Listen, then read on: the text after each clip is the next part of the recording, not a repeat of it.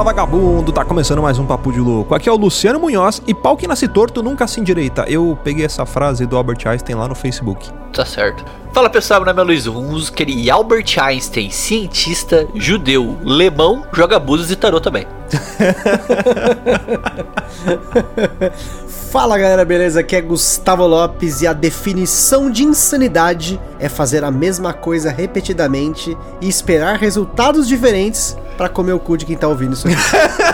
Isso é Far Cry.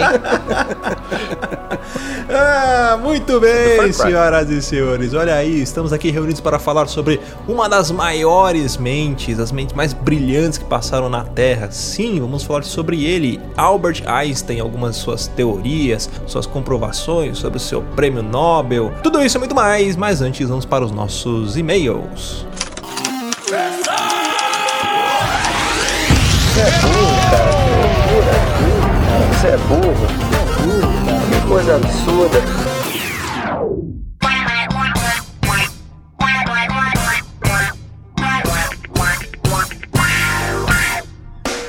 Para acompanhar a gente nas redes sociais, basta procurar por Papo de Louco no Facebook, no Twitter ou no Instagram. E para ajudar o Papo de Louco crescer ainda mais, é muito fácil. Basta você compartilhar os episódios com seus amigos em suas redes sociais. Assim, você estará ajudando na campanha do Ololô do Papo de Louco, colaborando ainda mais para aumentar o alcance da nossa audiência.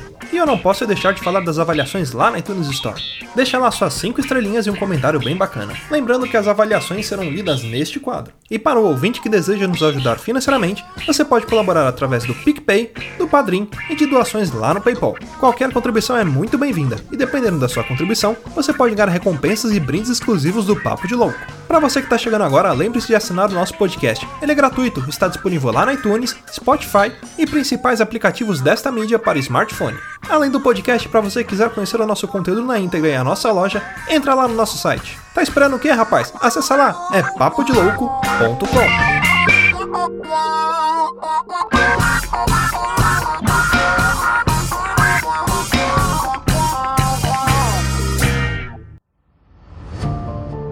Vocês já foram lá no, no hospital Alberto Einstein? Não, esse- Albert Einstein. graças a Deus tô bem, não precisei. Albert Einstein, né? Albert Einstein. Deve Prezado ser Albert Alberto Einstein. né? Será que ele falava com as pessoas brigando igual tipo um bom alemão? Que todo alemão fala qualquer coisa, parece que ele tá tendo um ataque cardíaco, parece que tá infartando, né? É impressionante como o alemão, quando ele quer falar alguma coisa, tipo, puta, quando ele tá bravo, não parece que ele tá bravo. E quando ele tá normal, ele tá falando puto. É tipo, é muito contraditório, é muito escroto, né? E é engraçado porque, tipo, as palavras tipo, que tem relação com morte, essas coisas assim, é tipo umas palavras mó tipo tot. Tá ligado? Tipo, e aí, sei lá, você vai falar saúde. Fasten here. Zaptazarden. Mas o, o, o Einstein ele tem cara que, que aqueles tiozinho que pegava um pãozinho com manteiga final de domingo, assim, pra assistir o Globo Rural, sabe? Sei lá. TV de chinelo. Como que será que é Globo Rural em alemão? É, a- é Rural Gleibal. Ele parece um motorista do fretado que eu pegava pra ir pro trabalho. É muito louco, né, velho? Mas olha só, vou falar um pouquinho sobre Albert Einstein. O cara nasceu lá numa cidade chamada Ulm, no reino de Württemberg. É Württemberg que se pronuncia, Luiz? Você que é- Württemberg, Württemberg, olha aí. Württemberg. Württemberg. Gutenberg. Não, não é Gutenberg, com W. Württemberg. Era o antigo, né? O reino de Württemberg e, né, Império Alemão, que é o atual Baden-Württemberg. Será que é de lá que vem Baden-Baden, aquela cerveja? Não sei. Não, acho que Baden, ele é... Puta, é uma coisa de vilarejo, uma parada tipo assim. vou- Nasceu dia 14 de março de 1879, então esse ano nós estamos aí comemorando seus 743 anos. Parabéns, Albert Einstein, olha aí. Palminhas. É. Ó, é engraçado falar um pouco sobre ele, a gente fala da data de nascimento dele, que é antigo, né? 1800 e tiro liro liro, né? 1879. Só que as teorias dele e as comprovações e os estudos e tudo mais são usados até hoje e muitas das coisas teorizadas e estudadas na época dele, elas estão sendo desenvolvidas agora. Por exemplo, o uso de GPS, o, o- o efeito fotoelétrico, uma porrada de coisa que a gente vai falar aqui. É, mas é muito engraçado, né? Porque o Einstein era esse cara, era um cara à frente do tempo dele, né? Mas sabe o que é foda? Quando o cara é muito inteligente, assim, ele não tá numa época que nem a atual, nossa, que tem Netflix, que tem videogame, que tem uma cacetada de coisa, o cara parava pra pensar. Hoje em dia as pessoas não param pra pensar porque parece que tá perdendo tempo. E naquela época não tinha essa de perder tempo. Na verdade, eles estavam ganhando. Tanto que o cara ganhou tempo, assim, além do tempo da vida dele e das próximas gerações dele, né? Sim. E olha só, ele era filho do Hermann Einstein, né? Que era um vendedor e engenheiro. E a mãe dele era a Pauline Einstein, né? Que era nascida em Koch. Olha aí. E eles eram judeus askenazes. Vocês sabem o que, que são judeus askenazes? Não sei. Não sei, professor Tiburcio, o que que é? judeus askenazes são judeus que são provenientes da Europa Ocidental ou da Europa Oriental, né? Ou seja, não são judeus que nasceram na Judéia, aqueles que acham que judeu nasceu na Judéia. Ah, eles eram judeus, mas eles não eram praticantes, né? E aí, em 1880, mais ou menos, a família dele se mudou lá pra Monique, né? Onde o pai dele e o tio dele fundaram ah, uma fábrica chamada Elektrotechnisch. Eu acho que é assim que pronuncia, porque é tudo em alemão e eu não sei falar nada em alemão, né? Elektrotechnische Fabrik. Isso aí. Basicamente isso, viu? A pronúncia tá quase certa. É. E aí essa empresa ela fabricava equipamentos elétricos, né, que eles eram acionados pela corrente contínua. E aí, um ano mais tarde, os pais deles deram à luz a uma menina, né, que era Maria, eles chamavam de Maja, né, que é a Maria Einstein, que era a irmã mais nova dele. Com 5 anos de idade, o Einstein, ele estudou numa escola primária católica, né, durante 3 anos, então até os 8 anos de idade. E interessante falar sobre essa fábrica do pai dele, né, e do tio dele, é que eles fabricavam equipamentos de eh, acionados por eletricidade, ali por corrente elétrica contínua. Se vocês lembrarem do cast 175 que a gente falou sobre o Tesla, né, o que, que aconteceu? A corrida das correntes. E aí quem ganhou? A corrente alternada. Logo, o pai dele se fudeu, faliu a empresa dele e ele não conseguiu ganhar um bom dinheiro com isso como ele esperava que ele ia ganhar. Então, ó, se você não ouviu, depois volta que esse cast que a gente fez história. A gente já gosta de fazer cast histórico, então volta depois aí nesse cast do Tesla, mas comentando só sobre essa questão da guerra das correntes, né? Então aí, como o Luciano falou, em 1894 faliu essa empresa deles, né? E aí, em busca de melhores negócios, a família do Einstein, ela se mudou pra Itália. Primeiro eles começaram em Milão, ficaram um tempo lá, depois alguns meses eles foram pra Pávia. Enquanto a família dele se mudou pra essa cidade, lá na Itália, o Einstein ele ficou em Munique pra terminar os estudos dele, porque o pai dele queria que ele fosse engenheiro elétrico, né? Mas o menino Einstein, né? Que é, é foda. Quando a pessoa tem muita inteligência, ela começa a querer brigar, né? Ela começa a querer se rebelar contra o mundo, começa a ter muita ideia, né? Não se encaixa aí- nos padrões da sociedade, nos padrões que são impostos à cabeça dele, né? Ele quer Exatamente. ficar revoltado com a vida. Eu acho que eu sou um gênio. Somos dois. e aí, nesse caso, o Einstein ele acabou entrando em choque, né? Com as autoridades. Ele ficou meio puto com o regime da escola, com o método de ensino e tal. E mais tarde, né? Ele acabou que esse espírito criativo, esse pensamento e tudo mais, ele acabou escrevendo depois que isso foi, era perdido, foi perdido nessa esteira aí de aprendizagem mecânica, né? Porque é algo que até hoje em dia eu confesso que eu reclamo bastante da educação atual, porque muitas pessoas têm uma educação muito teórica, e aí quando a pessoa vai trabalhar, ela não sabe aplicar o que ela aprendeu no trabalho, porque não é uma educação criativa, é uma educação mecânica. Então olha só, o Einstein naquela época, quase, sei lá, quantos anos atrás aí, qu- qu- quanto você falou aí que o bicho já, já passou aí? 714 100 sem anos. fumar? É muito tempo, gente. E então, imagina, naquela época já era assim, hoje tá cada vez pior, né? Mas, enfim, aí depois ele acabou terminando os estudos. Ele foi pra Itália, né? Acabou ficando com a família lá. E lá que ele começou, né, a escrever seus primeiros ensaios, né? Sendo que um deles, extremamente importante, olha, gente, olha só. O filho da mãe com 14, 15 anos, assim, escreveu um negócio chamado Sobre a investigação do estado do éter num campo magnético. Mano, éter pra mim era coisa de tinha nos RPG, né? Tipo o bagulho que renova Poçãozinho, É dorga. É dorga. que, que porra é éter, mano? Você com 14 anos batendo punheta, é isso aí. Ué, é, de lendo o mangá, né? Mas uma, uma coisa só que é importante desmi- desmistificar do Einstein já, né, nessa, nesse período dele, é que sempre, eu pelo menos já ouvi muito isso, né, ah, que ah, o Einstein ele não era bom em matemática, né, sempre algumas pessoas citam essa informação que na verdade não é, ver, não é realidade, né, o Einstein... Fake news. Fake news, fake news. Fake news, fake news. O Einstein, ele era bom em matemática, ele era bom em física, ele era uma pessoa prodígio, tanto que foi recomendado que ele se form, tipo, formasse antes do tempo, né, pela, pela escola e tudo mais. Só que ele era, como o Gus falou, ele não gostava de matérias, vamos falar assim, mais mecânicas, mais repetitivas, né? Então acaba que no registro que tem fala que ele é mal em francês, por exemplo, que ele é mal em algumas matérias mais é, voltadas a repetição e decorar, que não ati- atiçavam a curiosidade e a Não tinha um raciocínio lógico, né? É uma aplicação prática, né? Eu acho É. que isso falta até hoje, né? Mas enfim. Ele devia ser ruim em educação física também. Tem cara de ser ruim em educação física. E olha só, ele com 16 anos de idade, né? Ele tentou fazer um exame pra entrar na Escola Politécnica Federal da Suíça. É o Senai da Suíça. É, o Senai da Suíça. Só que- Só que era tipo uma faculdade, né? Com 16 anos. E ele não conseguiu justamente por isso, né? Porque nas outras disciplinas, que pra ele não eram tão importantes assim, ele não, não passou. Só que em compensação, ele teve, tipo, nota máxima em física e matemática, como o Luiz falou aí, que esse negócio dele não saber matemática era um, era um mito, né? Não sabia a báscara, né? É, ele sabia a regra de três, báscara e calcular do quadrado. Ele queria prestar o vestibular antes da hora, dois anos antes, aí já, se, já, já viu, né? Ele tá achando que é um fodão. Mas aí ele conseguiu no, no ano seguinte, lá, dia 28 de janeiro de 1896, ele, com a aprovação do pai dele, ele renunciou, né, à cidadania dele lá de Württemberg, para ele evitar o serviço militar, porque ali já estava bem próximo da época das guerras, né? Em outubro ele foi fazer um, um novo exame, né, que é chamado de matura, que é tipo um vestibular, e aí ele conseguiu passar com boas notas. E assim, embora ele tivesse 17 anos, né, um a menos do que os demais alunos ali, ele se matriculou no curso de 4 anos para ter um diploma como professor de física da Escola Politécnica, ou seja, ele era professor de Senai. Fez Enem, Fez ENEM. entrou na Federal.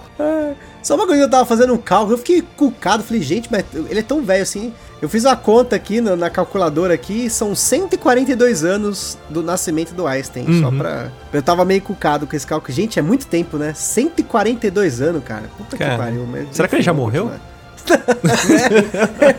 ele é tipo Elvis, né? Que tá vivo, né? É, ele é um caixa de supermercado na, na- numa ilha do Havaí. Mas olha só, ele, ele, durante esse tempo de graduação lá da escola politécnica, ele vivia com uma, uma mesada de um franco suíço. E aí ele guardava toda essa quantidade que o pai dele mandava pra ele, essa fortuna, né? E aí ele juntou esse dinheiro e, e ele conseguiu pagar os papéis dele pra naturalização dele lá na Suíça. Então ele se naturalizou um suíço. E aí ele conheceu uma, uma garota, né? A, a- a futura esposa dele, que é a é, Mileva Marik, né? Que também se matriculou nessa escola. Ou Baby me leva, né? É, E é, é, essa música também. E aí eles, enfim, é, estudaram, tiveram filhos, casaram, foram felizes para sempre e essas coisas aí que as pessoas fazem depois que se conhecem e casam, né? Ah, mas, por exemplo, ali no ano de 1900, mais ou menos, já um pouquinho mais velho, já com seus 23 anos, ele conseguiu o diploma dele, né? Da, da Escola Politécnica de Zurique. Mas a esposa dele foi reprovada no último exame, né, com nota baixa, principalmente em matemática. Ou seja, ele que fazia as provas pra ela, os exercícios, aquele negócio de ah, liga quando você tá na escola, aí você é meio nerdão. EAD. Aí vem aquela moça bonita da, da sala que não sabe porra nenhuma, e você é o trouxão que fica fazendo os trabalhos pra ela. O Einstein fazia pra esposa dele. E aí o que aconteceu? Na prova final, ela não passou e ele passou. É assim que funciona a vida, tá vendo? Aí depois vai tudo virar mulher de funkeiro.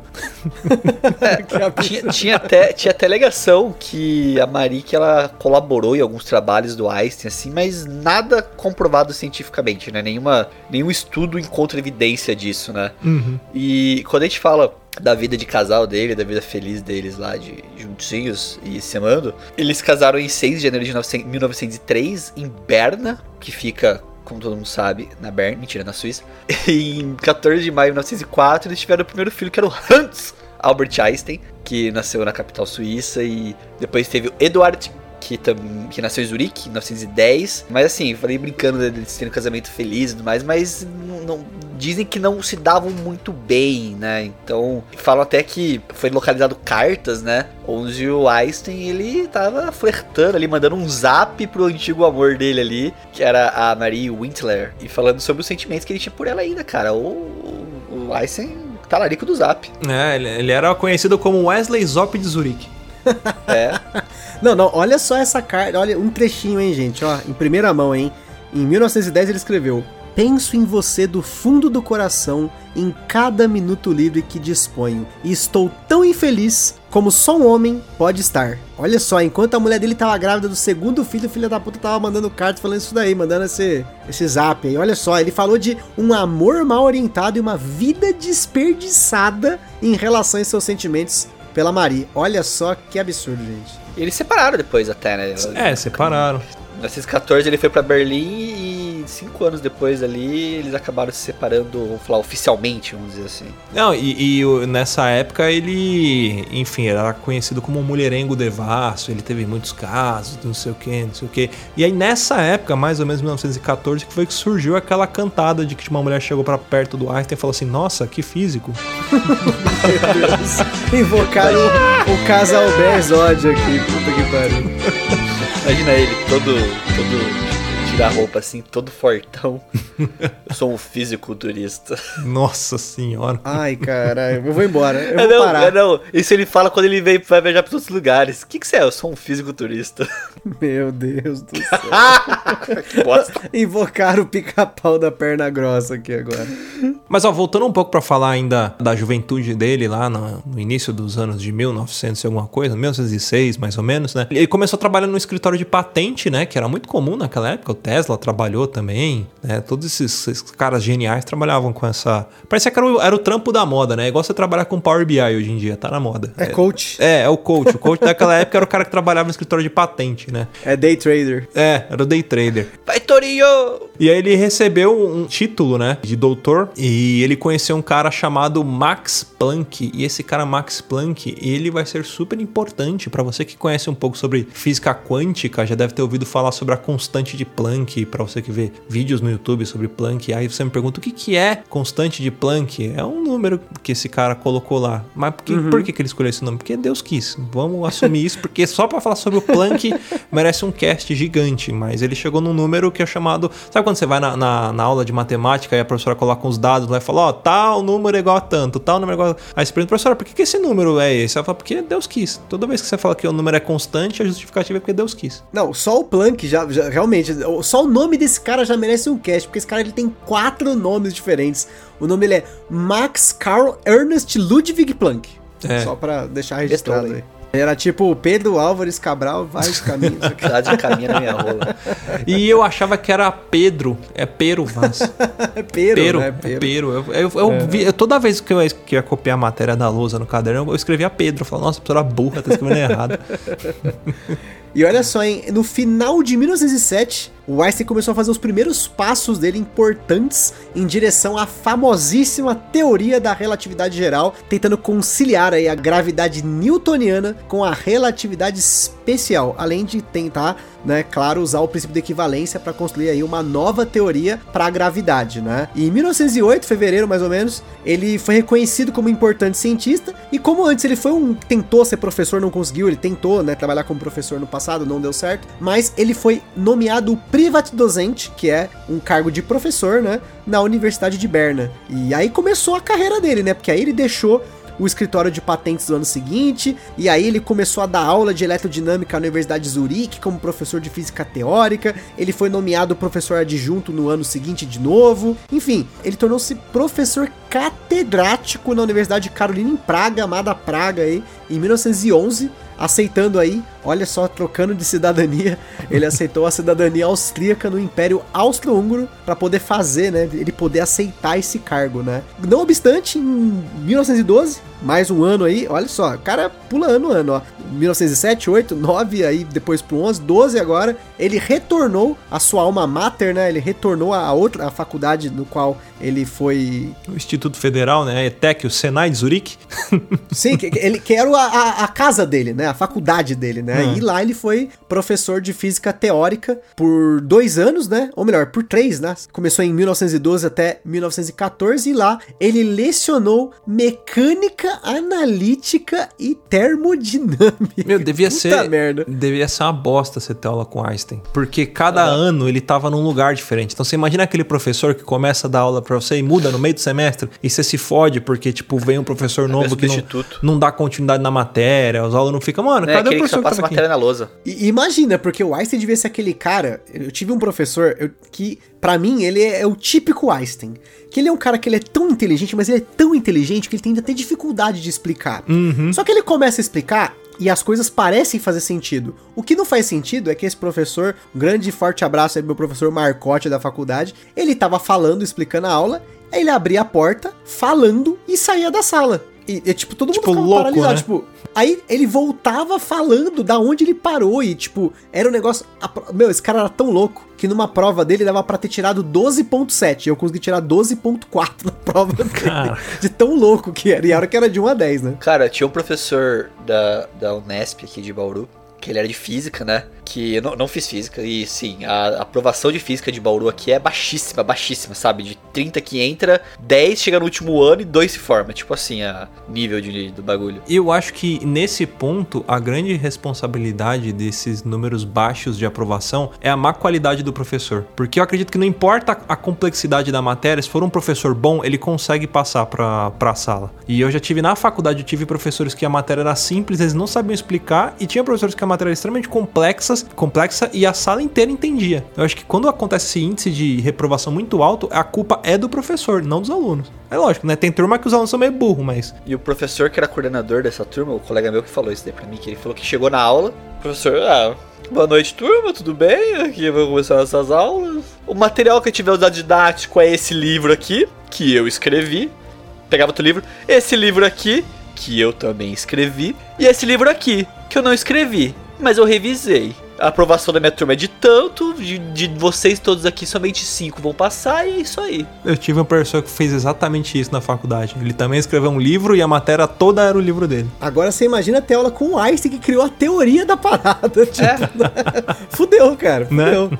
Todos os livros têm um bagulho dele. Tá, então vamos aproveitar que você tocou nesse ponto da teoria da relatividade para falar um pouquinho sobre ela. Eu vou trazer aqui bem resumido para que o afegão médio entenda. A gente sabe que, enfim, falar de Einstein não é uma coisa muito simples, né? Afinal de contas, é física quântica pura ali. Ah, mas o seguinte, a teoria da relatividade geral de Einstein, ela é uma das teorias mais importantes no mundo da física, porque ela explica muita coisa, desde o nascimento do universo até o movimento de órbita dos planetas, localização dos buracos negros, é, e ela tem aplicação prática para, por exemplo, localização de aeronaves, GPS, tudo que envolve rota, né? E o que acontece com essa teoria? A gente precisa voltar um pouco para explicar a teoria newtoniana, né? Aquela teoria da gravidade que todo mundo conhece. Lembra da história do Isaac Newton que estava embaixo de uma macieira e aí ele estava lá pensando na vida, mexendo no Tinder, jogando Coin Master. De repente caiu uma maçã na cabeça dele. Ele falou: Nossa, por que essa maçã caiu, né? Ao contrário do que muita gente diz que a Terra é plana e, tipo, por isso que ela caiu, né? E nesse momento os terraplanistas devem estar tendo um ataque de pelanca. Newton acreditava que a maçã, por exemplo, ela foi atraída para a Terra porque a Terra é um corpo imenso, ou seja, a força da gravidade está relacionada ao tamanho deste corpo e à massa que ele tem, né?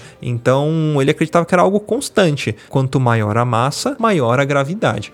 E a partir daí, isso explica, por exemplo, o porquê que os planetas estão em volta do Sol, estão ali em órbita em volta do Sol, porque a massa do Sol atrai os planetas para a órbita dele.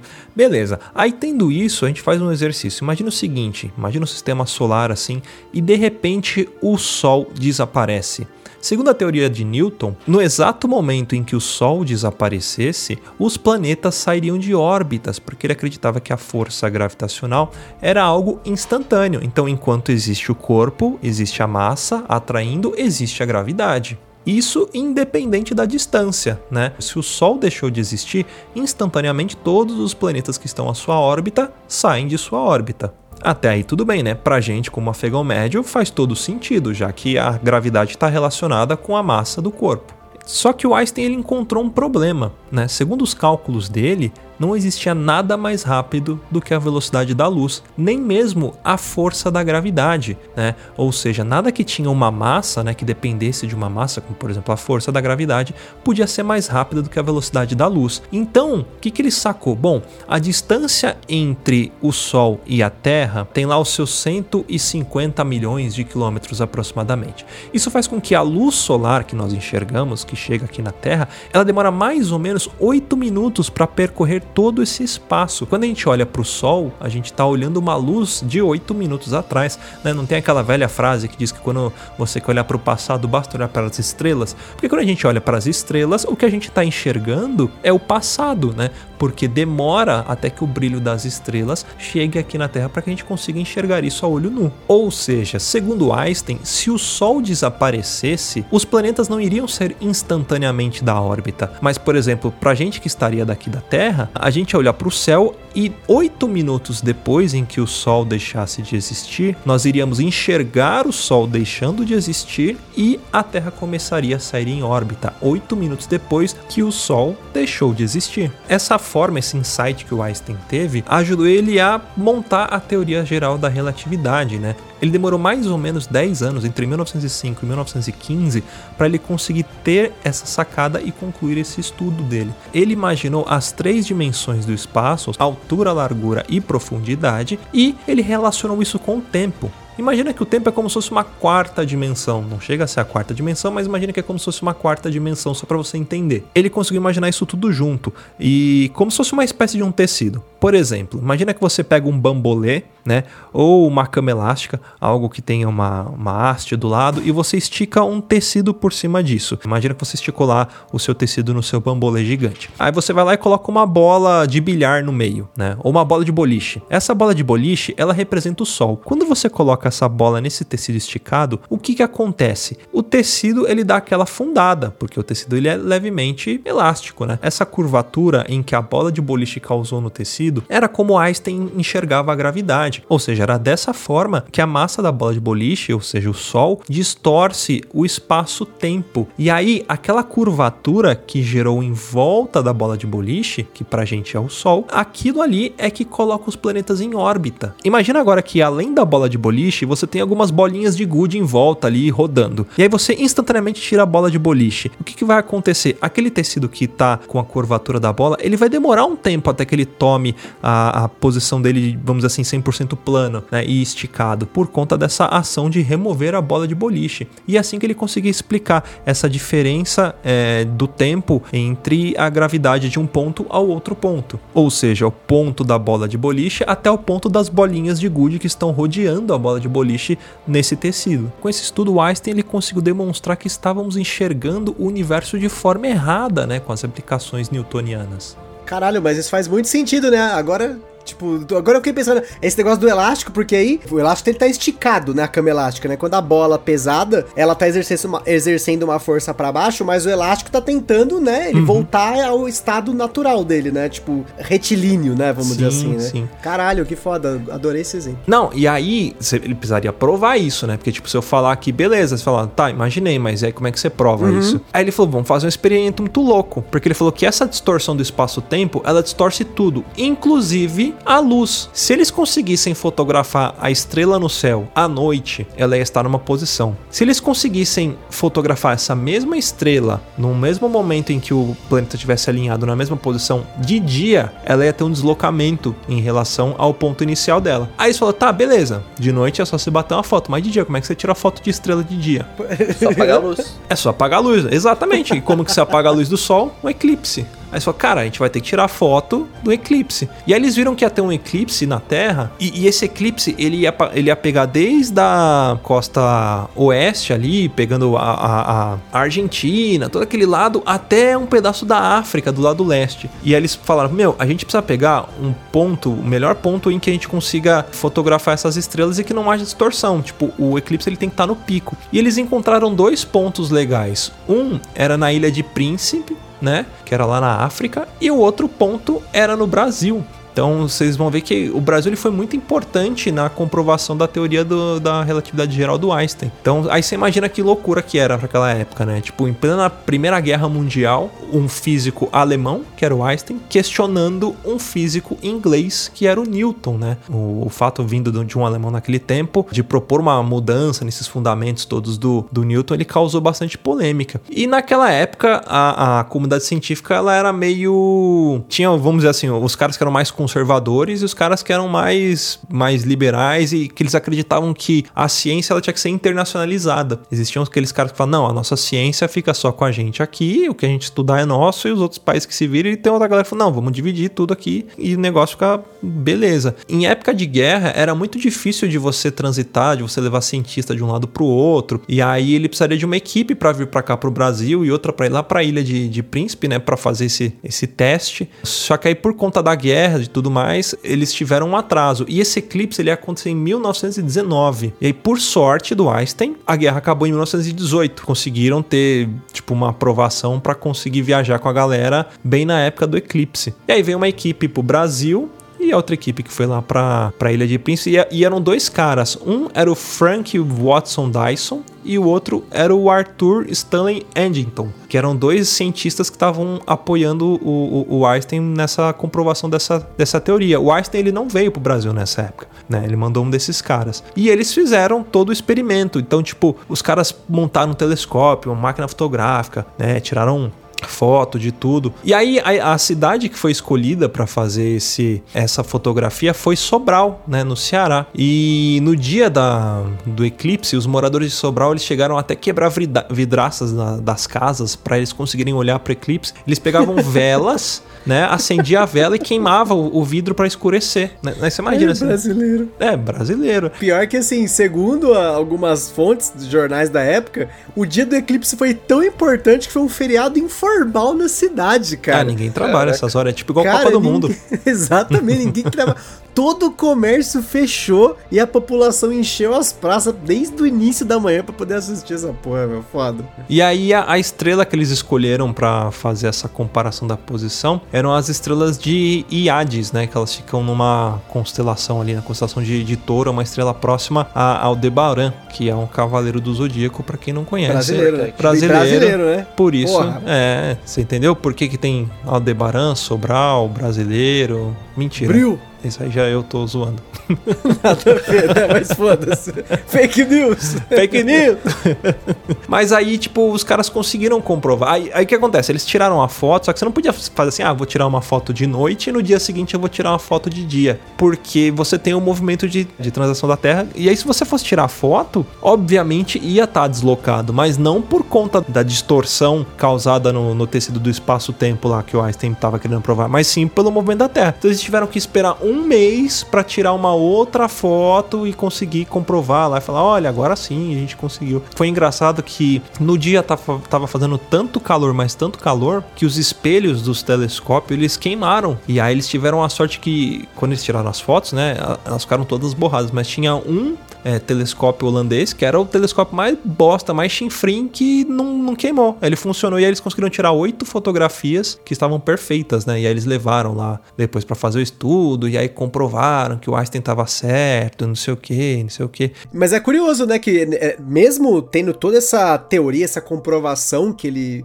apresentou, né, nem todo mundo ficou convencido, né? Você pode reparar que se você procurar por estudos da teoria da relatividade geral, muitos cientistas continuaram a fazer medições nesses eclipses, né, para poder comparar seus resultados. Em 1970, essas imagens antigas foram examinadas outra vez, só que dessa vez com instrumentos mais avançados para garantir que os números do Einstein estavam corretos, né? E assim, na verdade, a teoria da relatividade geral ela foi testada muitas vezes e todas as vezes que ela foi testada, ela funcionou. Sim. Olha só, gente, o cara em 1919 tirou foto de um eclipse pra comprovar uma parada que até hoje não conseguiram refutar, hein? Agora, cara, Tentam. mesmo com essa explicação, eu, eu tenho muita dificuldade, eu, lógico, como um cara que não é físico, de conseguir abstrair da onde o cara tirou que fazer isso com eclipse ia funcionar. Tirando Dorgas. fotos de eclipse, né? Dorgas, é dorgas. muita dorga, cara. Muita é, dorga. É igual aque- é aquela teoria da, que- em que ele fala que o tempo ele passa diferente em, em- como diria a Dilma, né? Diferente, depende do- da hora do dia. Vamos supor que ven- vente mais à noite, né? Como é que ela vai fazer pra estocar o vento? Mas tem. Se você assistir aquele filme é, O Interestelar, que quando os astronautas viajam, eles vão pra um planeta, vai pra outro, o tempo ele passa Gargantua. diferente. É, eles passam diferente em, em locais diferentes. E é por conta disso, é por conta dessa distorção, por conta da, Aham, da, verdade. da massa, né? do- do- da distorção que é causada no, no espaço-tempo. Isso foi comprovado em 1919 com esses dois é, cientistas que vieram para o Brasil. Que, aliás, um- tinha um cientista francês que foi naturalizado brasileiro, que foi quem mandou uma carta para eles, falando: Ó, vem pra cá pro Brasil que daqui vocês vão conseguir ver o eclipse. Porra nenhuma, o cara era um puta publicitário do caramba, né? Querendo atrair os olhos pro Brasil. E o Einstein não, não chegou aí. Só que em 1925 ele veio pro Brasil. Ele foi fazer uma visita lá no Rio de Janeiro. É, Foi engraçado porque, assim, dos dois físicos, que um veio pro Brasil e o outro foi lá pra Ilha de Príncipe, o, o que foi lá pra Ilha de Príncipe, ele era mais famoso. Então, tipo, eles também conseguiram comprovar por lá, só que não tão bem quanto aqui no Brasil. E aí a teoria ficou meio que famosa, como se tivesse sido comprovada lá e não aqui no Brasil. Mas o próprio Einstein, ele escreveu uma dedicatória a, a um empresário brasileiro, o Assis Chateaubriand, e ele confirmou que a comprovação da teoria dele foi feita no Brasil. E tem até uma frase famosa do Einstein que fala assim: o problema concebido pela minha mente foi respondido pelo luminoso céu do Brasil, né? Que foi por conta da, da fotografia que ele tirou. Gloss. É. Ah, mas ó, essa questão do tempo ser relativo aí é comprovado hoje em dia mesmo. Uhum. Vai você assistir 20 minutos de EAD de aula online que não vai passar o tempo. É. Aí bota um anime pra você assistir um episódio de Naruto. Parece que o tempo não andou. Você fala, caralho, velho, acabou já. É, é o mesmo tempo. Só que é diferente, passa diferente, dependendo da, da, da densidade do, do, do conteúdo. Não, e não só isso. O tempo passando numa segunda-feira, ou num domingo, ou num sábado, é totalmente diferente. É, depende. Geralmente, quando você, sei lá, fim de semana você come mais, aí você fica com mais massa. Deve ser isso a explicação. Deve ser isso. Acho que é por isso que pessoas grandes são mais lentas e aquelas pequenininhas parecem um pincher, porque na verdade o tempo pra elas passa diferente. Eu acho que deve ser isso aí. O Rudá, então, deve, o tempo deve Nossa, ser parado. demora uma ligado? O Rudá tá semana. voltando o tempo. Tá que nem aquele clipe do Coldplay. É. Nossa.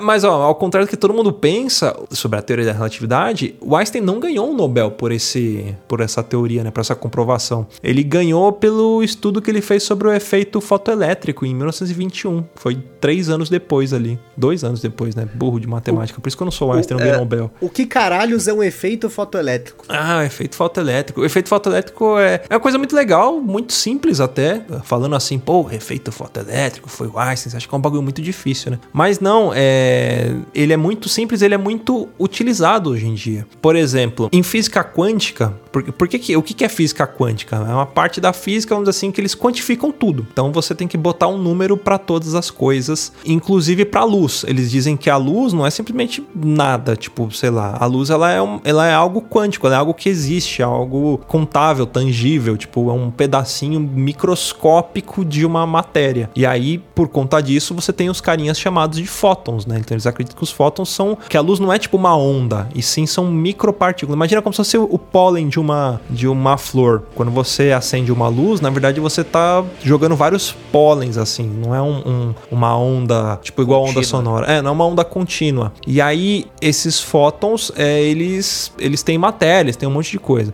E esse efeito fotoelétrico, o que que é? O Einstein ele conseguiu comprovar que se você colocasse uma lâmpada ou até mesmo a luz do sol poderia fazer isso. Poderia não, né? Faz isso, tanto que praticamente é usado a- no, no nosso dia a dia, a gente vê esse efeito todo dia e nem sabe, mas eu vou explicar daqui a pouco. Se você aponta uma luz ou uma luz muito forte, uma luz do sol, uma lâmpada, enfim, qualquer luz, para uma chapa metálica, essa chapa metálica, ela é composta pelo, sei lá, pelo elemento químico, vamos supor o, o cobre, pega uma chapa de cobre, então ela tem lá os, os elementos cobres e ele tem um monte de elétrons que ficam vagando nessa chapa. Esses elétrons, quando a gente causa diferença de potencial, por exemplo, num cabo, esses elétrons são os que se movimentam e que criam a corrente elétrica, né? São os caras que ficam correndo aí que te dão um choque quando enfia os dois na tomada. Se você tiver com dúvida, é só você enfiar os dois na tomada que você vai ver como é que funciona. Você vai fazer alguns elétrons passarem pro seu dedo ali. Então ele, ele conseguiu comprovar que quando você aponta uma luz, dependendo do tipo de luz, e essa luz ela pode ser visível ao olho nu ou não, tipo, pode ter raios gama, alfa, beta, qualquer coisa assim. Os fótons, imagina que são microbolinhas, eles dão umas pancadas colocadas na chapa e eles conseguem arrancar alguns desses elétrons. Qual que é a utilidade disso? Imagina que você tem uma, sei lá, uma chapa e aí você tá batendo luz, ele tá jogando os elétrons. Você pode usar esses elétrons para manipular uma corrente elétrica. Quando você olha para sua rua, você vê aquele poste acendendo sozinho, ele tem um relé fotoelétrico. O que, que esse relé faz? Ele capta a luz do sol e ele funciona, só que ele funciona ao contrário do, do interruptor da nossa casa. Imagina que o interruptor da nossa casa, tipo, imagina a campainha. Quando você aperta o botão da campainha, ela fecha o circuito elétrico e aí toca a campainha. Quando você solta o dedo,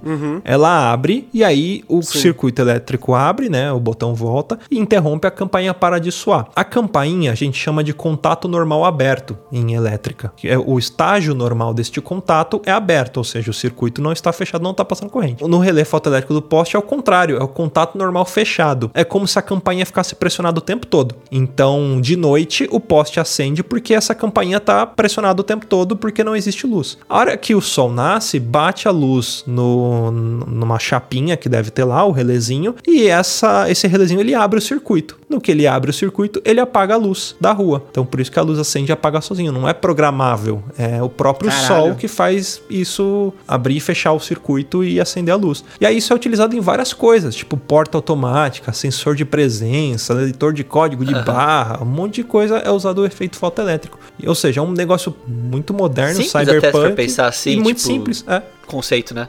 Caralho, funciona muito, muito tipo. pica, cara, é, muito é, pica. mesma, é o mesmo conceito que ele identificou lá atrás que utiliza até hoje. Tipo, claro que tem melhoria e tudo mais, mas assim, o conceito em si é o mesmo, tipo, não, não mudou. Uma coisa que eu não citei é a respeito da, da dualidade, né? Porque assim, como eu falei, imagina que a luz ela não é uma onda. Antigamente eles acreditavam que a luz era uma onda contínua. E o Einstein falou: não, não, a, a, a luz não é uma onda contínua. Ele é tipo como se fosse várias partículas. Só que existe um negócio chamado dualidade que é comprovado que a luz, ela é, ao mesmo tempo que ela é partícula, ela também é uma onda. Enfim, depois vocês procurem, mas o que faz decidir se a luz é uma partícula ou uma onda é o observador. É tipo igual aquela parada do gato de Schrödinger, que você não sabe se o gato tá vivo ou está morto, e quem decide se o gato está vivo ou se ele está morto é o observador. Então, o estágio da, da luz é a mesma coisa. Você não consegue medir ela como partícula e nem como onda, mas se você olhar para ela, ela é partícula. Se você não olha para ela, ela é onda. Depois procurem lá sobre dualidade de matéria, essas paradinhas assim que é coisas de física Se for o quântica. Terra Samba é onda. É, se for o Terra Samba é onda. Mas, mas aí, ne- nesse bolo todo, aonde que entra a famosa frase de Instagram do Einstein? Qual frase você fala, Augusto? Não, não, não é nem frase, é a fórmula no caso, né? Que seria o MC ao quadrado, né? Da, aonde que isso encaixa? Porque eu, eu sei que tem relação com a questão dos fótons, né? Ah, não, isso, isso é, é, é bem interessante porque tem relação não somente com o efeito fotoelétrico, mas com, enfim, com a teoria da relatividade, com tudo. É, esse é o famoso E é igual a mc ao quadrado. O que, que é isso, né? É energia é igual a massa vezes a aceleração da gravidade ao quadrado. É, na verdade, esse problema ele surgiu porque o Einstein ele precisaria calcular a massa de uma energia. Então a fórmula original ela é o contrário, ela é m igual a e dividido por c ao quadrado, né? E a gente sabe que quando passa por outro lado do igual, aquilo que está multiplicando se torna divisão. Né? A fórmula original era essa, ele tinha que calcular a massa de algo é, de acordo com a sua energia. Onde que está a aplicação disso? Imagina o seguinte, tipo uma bola de futebol. Aí você vai lá você chuta essa bola de futebol. Quanto mais forte você chutar essa bola, maior vai ser a energia dela. Só que lembra que eu falei no início do cast? A velocidade mais rápida possível que foi calculada pelo Einstein é a velocidade da luz. Então, a velocidade mais alta que essa bola possa ser chutada é a velocidade da luz. Em resumo, é possível alterar a massa de um objeto se ele estiver em movimento ou não. Se a gente voltar para aquele exemplo da gravidade, né, dependendo da velocidade de rotação de um planeta, ele também pode ter uma massa diferente. O mesmo ocorre lá no efeito fotoelétrico, né? Para você calcular a energia de um fóton, se eu não me engano, é a frequência daquela onda da luz vezes a constante de Planck. Ó, A gente trazendo Planck aqui de volta. Essa mesma energia também pode ser calculada com outras variáveis por essa fórmula do Einstein. Vamos pegar um outro exemplo que acho que é um dos exemplos mais famosos em relação a esse MC ao quadrado, que é a bomba atômica de Hiroshima, né? Como que uma bomba tão pequena conseguiu fazer um estrago tão grande? Ah, lembra que eu falei falei, que a energia é igual a massa vezes a velocidade da luz ao quadrado, certo? Imagina uma pessoa, uma pessoa de 100 quilos. Imagina o tamanho da energia que esse corpo consegue produzir se ele foi elevado à velocidade da luz ao quadrado. Dizem estudos que é o suficiente para manter a Terra acesa, né, com energia elétrica para todo mundo por mais de 100 anos, né? Então, voltando ao exemplo da bomba atômica, você imagina aquela reação em, cadeia. É, aliás, para você entender um pouco melhor, eu vou até convidar vocês a ouvirem o cast que a gente falou sobre Chernobyl, onde a gente uh, explica um pouco mais sobre fusão nuclear. Quando uma bomba nuclear explode, você tem aquele efeito de fusão nuclear que os elétrons vão se dividindo, dividindo, dividindo, dividindo, dividindo. A massa dele é diminuída. Essa divisão, ela vai diminuindo. Só que, como existe aquele velho ditado, na física nada desaparece, tudo se transforma. Essa diminuição de massa da bomba atômica está se transformando em energia e é uma energia enorme, super poderosa. Por isso que a energia atômica é uma das energias mais limpas, né? As energias que são retiradas do reator nuclear, mais limpas e mais fortes. Uma quantidade muito pequena de reagente nuclear você consegue produzir muita energia por conta dessa reação nuclear e dessa produção de energia, de calor, enfim, de várias coisas. Então a gente pode presumir que Einstein é o pai da bomba atômica? É óbvio que não. É igual à natureza, por exemplo, o cara não inventou o gelo. O gelo já existia, né? Ele só pegou a água, que é algo natural, e colocou na geladeira que esfriou e transformou aquilo em gelo. Ela já existia. Mas na época em que houve a explosão da bomba atômica, uh, isso foi muito polemizado e surgiram muitas fake news. Colocavam o Einstein na capa das revistas, né? Explicando o que, que era esse E, é igual a MC ao quadrado, transformação de massa em energia e tudo mais. E ele acabou meio que levando a culpa por isso, mas ele não tem relação direta nenhuma com a bomba atômica, né? E sim foi uma utilização desse princípio físico, né? Que é a transformação de massa em energia. E pior que se você for pensar assim, né? Pegando um apanhado nos trabalhos do Einstein, além da teoria da relatividade geral, ele tem vários outros trabalhos que, como exemplo, a gente pode comentar aqui, né? O efeito fotoelétrico, né? A equivalência massa-energia. Nós temos aí a equação de campo de Einstein, estatística de Bose-Einstein, paradoxo EPR, movimento browniano, que deve ser um movimento do e a relatividade restrita. Olha Você só. põe o Brownie no forno, se ele estivesse movimentando, foi o, o Einstein que criou essa teoria. Que, que, mais uma vez, né, como o Luciano disse, como é que a gente sabe disso? Porque a gente tá lendo, né? Pelo menos pedaços, né? Porque eu não conhecia muito do trabalho do Einstein fora o mainstream, né? Aqui a gente tá falando do, do lado B do cara já, né? Tipo, o lado B dos discos Uhum. dele. Tem, tem aí, ó, movimento browniano, gente. Que nem a gente falou da, do prêmio Nobel, ele ganhou inúmeros prêmios, né? Além do prêmio Nobel de Física, que ele recebeu Ganhou em, em troféu 21. imprensa também. Ele ganhou o troféu imprensa, ele ganhou o troféu Domingão do O Faustão. Melhores do ano Melhores do Faustão. ano. É, mas ele ganhou uma porra de coisa. Ele ganhou um, um prêmio chamado Medalha de Copley em 1925. Ele ganhou a medalha de Planck, é o Planck de novo aí, ó. Max Planck em 29. Medalha de Gibbs Luther em 1934. Medalha de Franklin, de, aquele, aquele do Eu, a Patrulha as Crianças, o menino Franklin, 1936. Enfim, foi, ele ganhou coisa pra cacete. E uma, uma das coisas bem engraçadas é que ele tem um, um elemento na tabela periódica. Imagina que foda você ter um elemento na tabela periódica. Um estênio vem de Einstein, né? É o Einstênio, eu acho que fala. Caralho, É. moleque. Imagina você ter lá o Lucianenius, o Gustavenius, Luisenius. Porra, deve ser muito foda, cara. Eu, eu só queria ter um planeta com meu nome. Deve ter. Um chinês Não, tem como você comprar ter. uma estrela, né? Tem um esquema lá que você pode nomear a estrela, você paga lá e whatever lá. É coisa de trouxa, É, né? Que tinha- comprar terreno no céu. É, isso que eu ia falar. Tem os caras Um que vendem terreno terreno no na céu, Lua. pô. Então tem terreno Terreno da na Lua, Lua. também, né? Eu, eu pensei uma vez em comprar o terreno na Lua, velho. Que idiota, Tem né? que pagar IPTU também. É, né? Pô, tem gente que compra- comprar grama de estádio de futebol da, da abertura da Copa do Mundo. Pô, gasta 10 E mil paga uma dólares. nota, hein? 10 mil dólares, o negócio não dura seis meses, morre a grama. É que nem também o fragmento do Muro de Berlim também. Ah, é.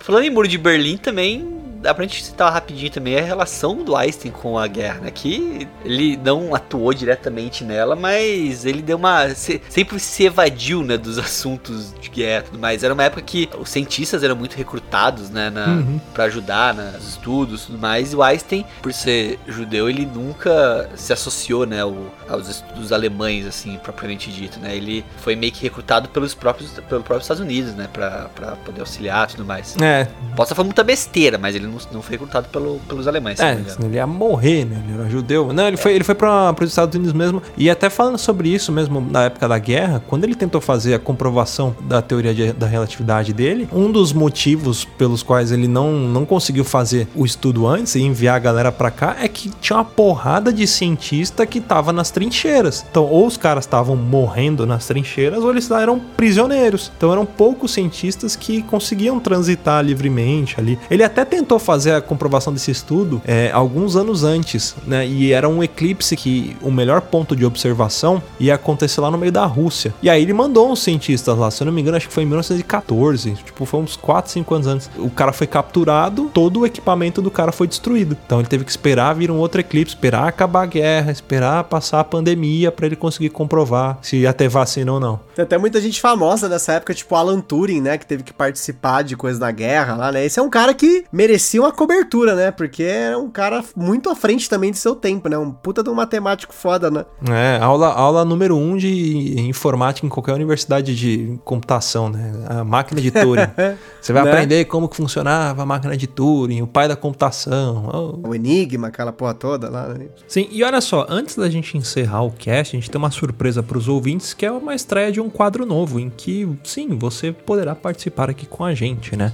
Para participar do cast é muito fácil, basta você se tornar um padrinho, e aí lá no grupo dos padrinhos a gente vai escolher ah, quem tiver a fim de participar para mandar uma parte do conteúdo que a gente vai tocar aqui no cast, né? Lógico que vai ter uns pré-requisitos para qualidade de áudio, né? Para não ver aquele áudio que parece que você gravou do banheiro, né? Esta vaga já foi ocupada pelo Rudá, então a gente vai, vai pedir para vocês mandarem um áudio com qualidade. Vou colocar aqui um trechinho que o Diogo Rosa mandou pra gente, falando um pouco sobre as curiosidades de Albert Einstein.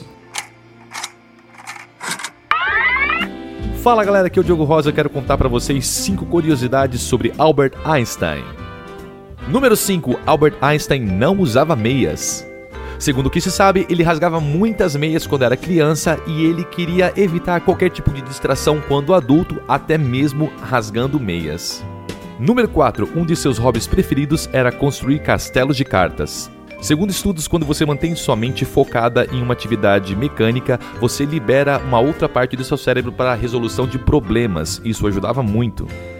Número 3. Albert Einstein se apaixonou por Mozart e começou a tocar violino por indicação da sua mãe e desde então não parou até sua morte.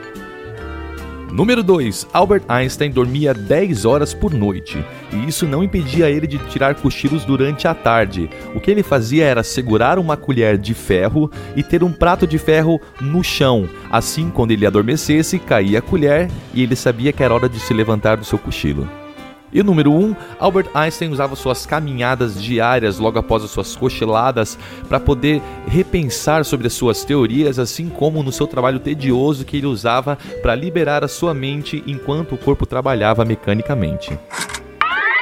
Ah, eu posso, eu posso fazer uma referência ao Einstein rapidinha? Faz daí Só- que eu não- não Só parei meu áudio aqui gravando. Uma coisa também, só que a gente, pra, só pra lembrar do Einstein, a gente tá falando de guerra e tudo mais aqui. Quem jogou Command and Conquer deve lembrar do Einstein. não sei se vocês já jogaram esse jogo. Red Alert. Uhum, Red Porque Alert. o começo do jogo é o Einstein inventando uma máquina do tempo pra poder, tipo, fazer o Hitler não virar o Hitler, sabe? Não virar o Uhum. ditador. Só que dá muita merda porque no lugar dele surge, tipo, uma ditadura, se não me engano, russa, pior ainda e fode tudo, entendeu? É.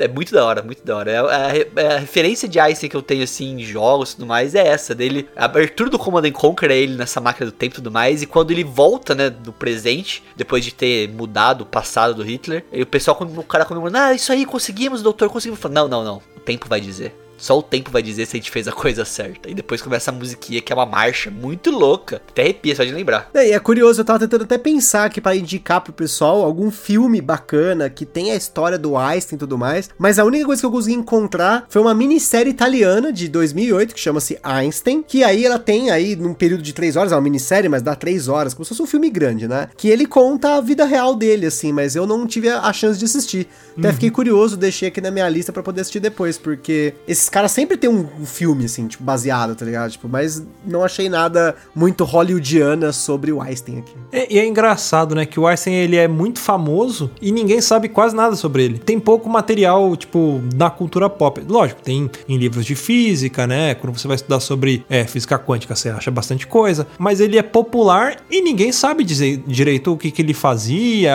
como que veio as teorias. Ah, conhece o Einstein? Ah, conheço, é a teoria da relatividade, né, se você correr na velocidade da luz, você não envelhece. É verdade, é o que mais? Ah, só isso. E aí morre por aí. Porque acontece exatamente isso, né, Gusta? Não, não tem material, não tem filme. Sim. Ele é conhecido, mas não Por é causa dos pop. memes. Ele é conhecido por causa das frases motivacionais É. do Instagram. Por camiseta da CIA, né? É, MC ao quadrado, né? Que marca que é essa, né? Segundo estudos realizados, 90% das pessoas que usam uma camiseta do Albert Einstein não sabem quem foi o Albert Einstein. Exatamente, né? É o velho do Instagram. Ele parece o Chaves, né? A cara do Chaves. O doutor, É o Chaves, aliás, o doutor, o doutor Chapatin, ele foi inspirado no Einstein, né? Tem- alguém tem que fazer uma camiseta do Chapatin com a língua de fora, escrito uma fórmula nada a ver, sabe? Tipo. Ah, Teoria dos aerolitos. lá. PNC Forma de quadrado. máscara, sabe? Com a foto do Chapatin, assim. E é igual a MMWS, né? E é de Electrolux, M é de molhar. Esse desenho é um porquinho. Ah, que É. O- Outra coisa que o pessoal fala do Ice que vincula com ele é aquela frase: "Ah, a gente só usa 10% do cérebro. Falou que era ele que propagou essa, esse conceito, mas também pff, é baseado no IQQ, né? Diz que eu quiser. É, isso é. Não tem nenhum texto, nenhum momento dele né, que fala isso. É, Mas qual que é o intuito da gente usar só 10% do cérebro? Por que a gente tem esse cérebro grande então, né? É pra não chacoalhar no céu na cabeça. Ah, porque senão É. ia ter todo mundo cabeça de fósforo, né?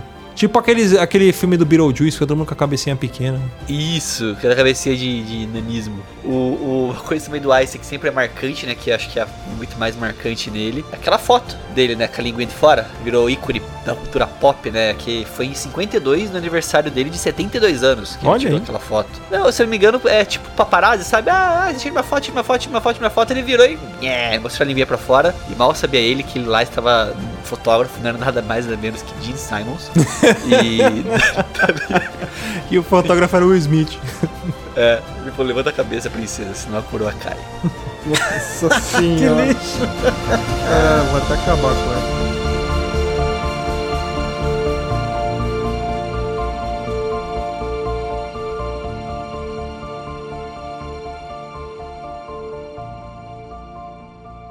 Quer ouvir mais? Acesse papodelouco.com ou assine o nosso podcast.